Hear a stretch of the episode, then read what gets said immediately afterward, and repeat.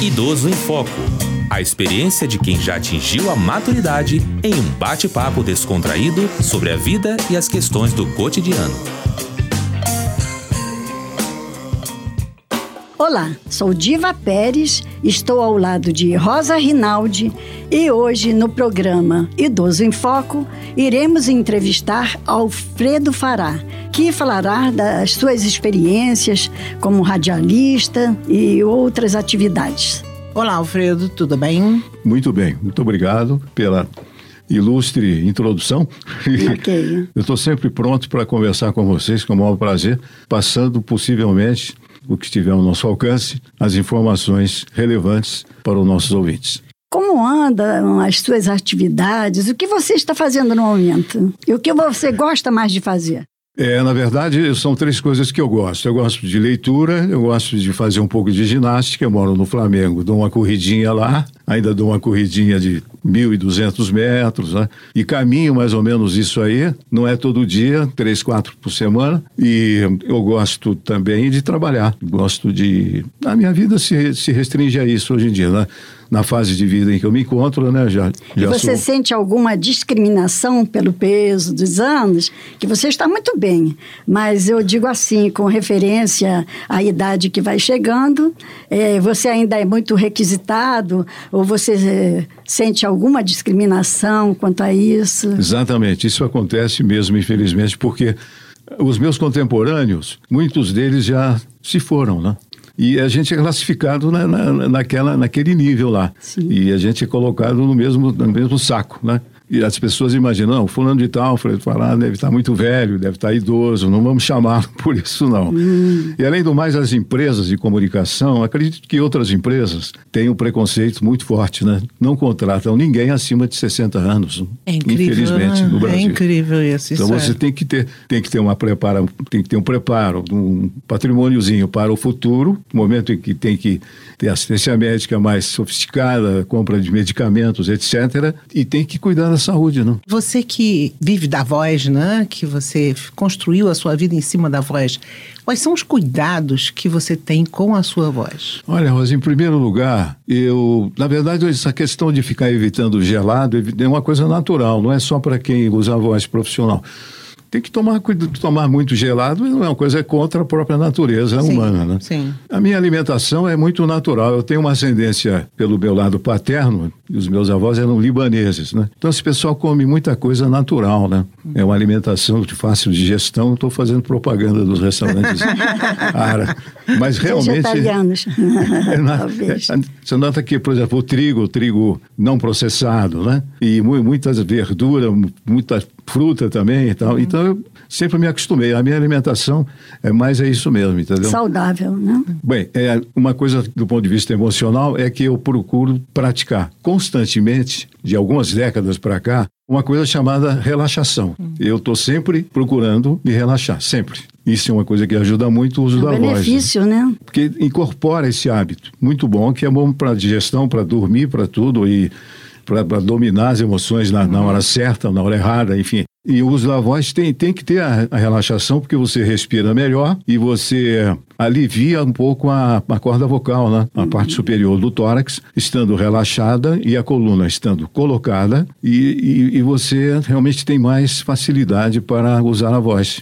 E você tem algu- alguma coisa assim pitoresca eh, com relação à sua apresentação, na locução, que, você, que tenha ficado marcado em você? Bem, tem, tem uma coisinha que eu me lembro assim, tem, deve ter muitas outras, tal, que, mas uma coisa que, que eu me- não me esqueci é que eu fazia aquelas vinhetas da TV Globo, né? Que era Futebol 96, oferecimento Kaiser, uma grande cerveja. Raider, use Raider e dê férias para seus pés. Tinha mais dois ou três anunciantes, que são os quatro ou cinco anunciantes tradicionais do futebol da Globo, né? Cada um tem uma cota de um caminhão de dinheiro. Oh. né? e então teve, teve uma anunciante lá de um evento esportivo mais ameno, assim, me parece que de, de, de um esporte feminino, que era patrocinado pelo absorvente, que eu nem vou dizer o nome, é. Tem um nome lá, o- não é o Modes, não, é um outro. Sempre, Sempre livre. Então precisava uma voz feminina, porque o slogan do produto só, só caberia na voz de uma, de uma locutora. E não tinha disponibilidade, tinha ninguém lá. Então me colocaram lá para fazer. Então, Ih. oferecimento sempre livre. O absorvente do nosso tempo. Tinha. Uma voz, Fechou bem. voz masculina. É, sim. Tem muito a ver, não, né? O rádio hoje ou o rádio ontem? Eu sou um locutor clássico, né? Sim. Embora eu tenha me adaptado já há muito tempo também às locuções comerciais de varejo, né? Em que você sobe o tom da voz e de uma maneira mais otimista, mais eufórica, mantendo naturalmente a minha experiência como locutor de Rádio Jornal do Brasil AM, né? A qual eu pertenci, da qual eu tenho muito orgulho, né? Mantendo aquele tom discreto, né? Tipo BBC, elegante, né? Preciso, né? Sem exagero e simples, né? Simplicidade acima de tudo e correção. Agora, o, o- na verdade, eu, eu prefiro mais a locução clássica, né? Porque ultimamente tem acontecido no nosso país, particularmente no Rio, uma elevação do tom de voz nos comerciais de varejo. Eu não sei se é em função da crise, a tua crise econômica, que as, as empresas querem vender, então fica esganiçado, né? Você ouve a oferta do supermercado, linguiça para churrasco 8,49. Quer dizer, daqui a pouco não vai ter garganta Daqui a mais pra- pouco cai o som, já entra outra coisa, mas com som totalmente diferente, né? diferente, com uma coisa contrastante, né? Isso. E fica tudo gritado, né? E o produto não vai ser vendido por causa do grito, né? Você diria que essa, essa, essa forma de, de se expressar é modismo ou é uma escola? Eu acho que, em primeiro lugar, é o cliente que está orientando, que no sentido de daquela ânsia né, em querer vender o produto, que está tudo parado, não, se, não, tem, não tem consumo, né? E então o, o cliente exige que escolhe uma voz que seja muito para cima e, e virou modismo. E todo mundo vai nessas águas, né? Além do mais, tem, tem outra razão. O, o pessoal jovem que está entrando no mercado são jovens com vozes mais de, de adolescente, de jovem, né? Que não tem o peso na voz do, do cidadão mais maduro, né? O, o locutor mais maduro. Então, ele, ele chega e faz um. Como, como se trata de uma profissão não regulamentada, infelizmente, Sim. ele faz qualquer preço, que ele está louco para trabalhar. Isso interessa à produtora, o, o produtor que grava e que produz o comercial, ele desembolsa menos, né?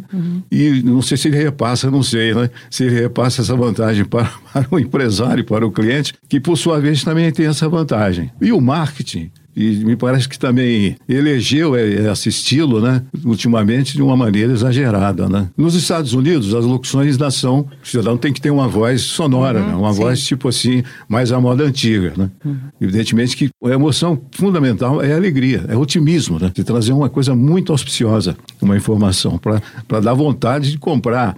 Agora, essa questão do tom também, porque no Brasil você vê, as pessoas estão almoçando no- em- muito próximas uns dos outros, né?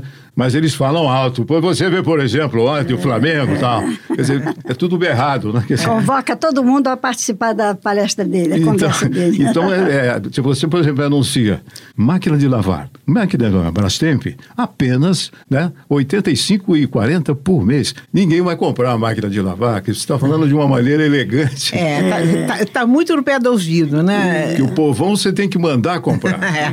E o que você está fazendo hoje profissionalmente? Eu tenho ido em busca de novas saídas de emergência, né? Mercado de trabalho. mercado de trabalho, porque houve uma queda muito grande na, na- na nossa atividade, houve uma discriminação por faixa etária, então eu me, me dediquei a- ao trabalho de dublador. E eu fiz dois períodos de, de dublagem com a Thelma Lopes. Thelma Lopes, eu- eu- se não me engano, é uma dubladora muito antiga, muito conhecida, atriz, que é muito competente. Uma senhora de 86 anos de idade, é impressionante o dinamismo.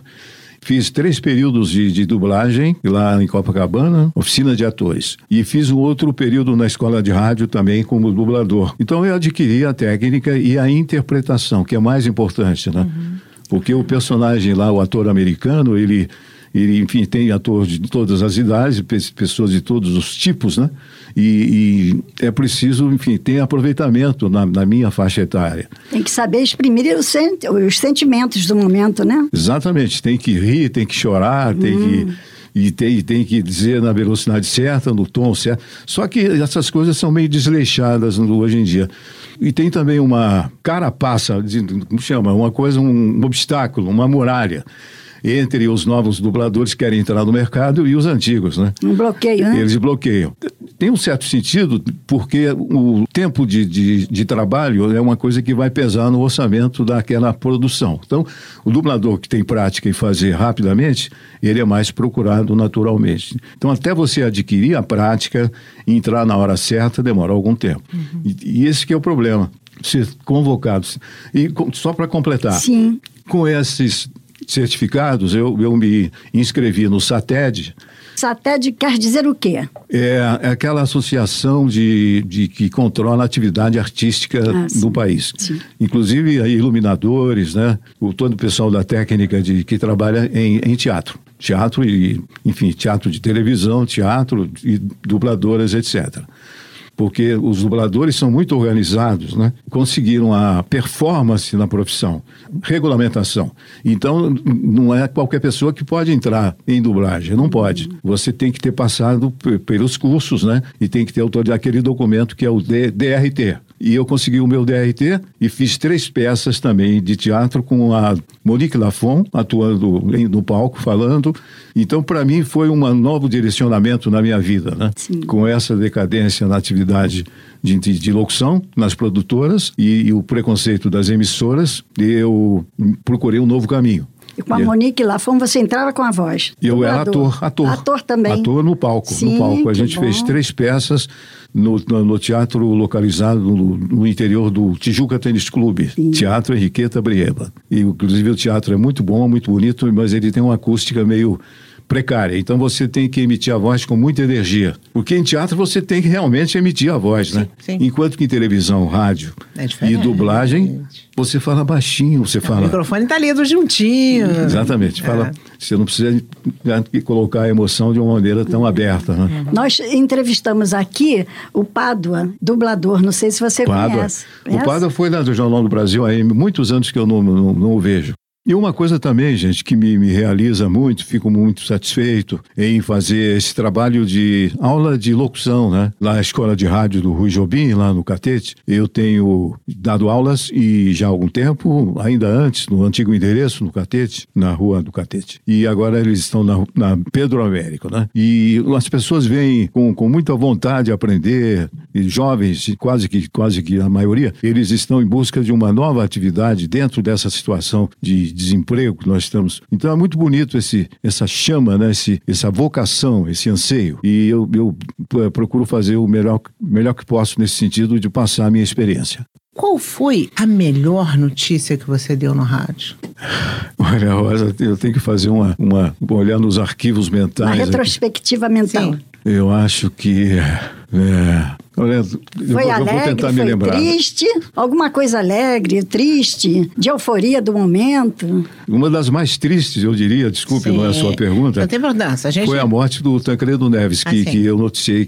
Eu, Você estava na CBN, Interpretei na, na, Rádio Jornal Brasil AM. Brasil. Uhum. E eu fui às lágrimas, né? Porque eu sempre gostei muito do Tancredo, né? Uhum. Admirei ele como como cidadão, como político, uhum. muito inteligente, culto. Íntegro, né? Íntegro. É um homem que, ao final da vida, ele tinha uma fazenda que era a herança da, da dona Risoleta, a ah, esposa. É agora, essa garotada que está entrando agora, né? Essa garotada que está empurrando todo mundo porque eles são jovens, você acha que eles conseguem transmitir emoção os atores da, da, Globo dessas novelas mais cedo, né? Eles têm, têm alguma coisa muito interessante. Novelas de época, não? Novelas de época. É, é, claro que tem muito, a direção pesa muito, né? O diretor deve ser muito bom e esse pessoal, eles investem, né? Em cursos de teatro excelentes e, e caros, né? Uhum e eles desenvolvem. Eu acho que são pessoas vocacionadas mesmo para essa atividade. Alfredo Fará, tem alguma coisa que você gostaria de ter feito ou que ainda pretende fazer e não tem tido oportunidade? Na verdade, como eu estou me reinventando, né? Mas eu estou querendo direcionar a minha, minha vida profissional no sentido de teatro mesmo, entendeu? Hum. Ou, enfim, ou como dublador, como, como intérprete em alguma novela e tudo mais, fazer alguma coisinha para começar, né? O que a gente não pode é parar, né? É. Parar de almejar alguma coisa, né? Claro. Tem que ter um ideal. aí A tem- esperança é que nos move dia a dia, né? tem- Exatamente. Alfredo, foi um prazer enorme ter você aqui conosco e esperamos que você volte outras vezes para nos contar histórias, principalmente de ofertas incríveis dos supermercados, tá bom? Pois é. Tá Eu- barato, hein? Tá Aproveita. barato. Agradeço a, a sua presença, que muito nos honrou. Obrigada mesmo. Olha, gente, eu quero deixar um abraço para vocês duas aqui, minhas entrevistadoras, muito simpáticas, amigas, que me deixaram tão à vontade. Que bom. E que vocês sejam muito felizes nas suas atividades aqui na Rádio UERJ. E você também. Tenha muitas chamadas, muitos contatos aí. Muito obrigado, gente. Um grande abraço, felicidades e um futuro mais, mais folgado para os, para os nossos ouvintes brasileiros aí que Com estão nos acompanhando. Com Assim certeza. seja. O programa Idoso em Foco fica por aqui. Eu sou Rosa Rinaldi. E eu, Diva Pérez, Até a próxima. Idoso em Foco. Apresentação: Diva Pérez e Rosa Rinaldi. Equipe técnica: Daniel Barros, Gledson Augustos e Eduardo Sobral. Locução: Leonardo Alexandre. Produção: Rádio Erge. Realização: Centro de Tecnologia Educacional CTE SR3.